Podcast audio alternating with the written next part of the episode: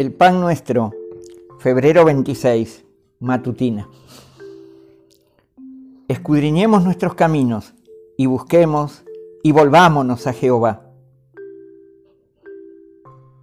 Escudriñame, oh Jehová, y pruébame. Examina mis íntimos pensamientos y mi corazón. He aquí tú amas la verdad en lo íntimo, y en lo secreto me has hecho comprender sabiduría. Consideré mis caminos y volví mis pies a tus testimonios.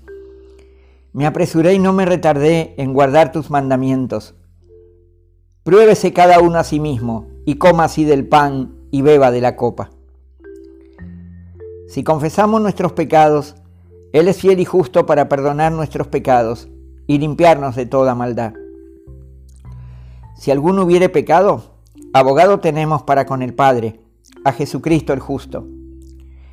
Así que hermanos, teniendo libertad para entrar en el lugar santísimo por la sangre de Jesucristo, por el camino nuevo y vivo que Él nos abrió a través del velo, esto es de su carne, y teniendo un gran sacerdote sobre la casa de Dios, acerquémonos con corazón sincero, en plena certidumbre de fe, purificados los corazones de mala conciencia y lavados los cuerpos con agua pura.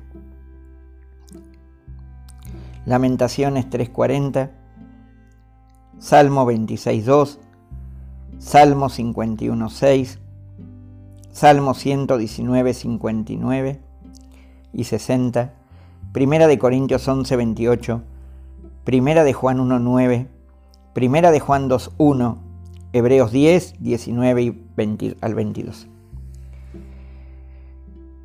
Vespertina.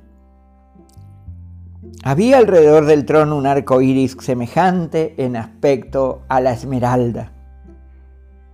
Esta es la señal del pacto que yo estableceré entre mí y vosotros, por siglos perpetuos.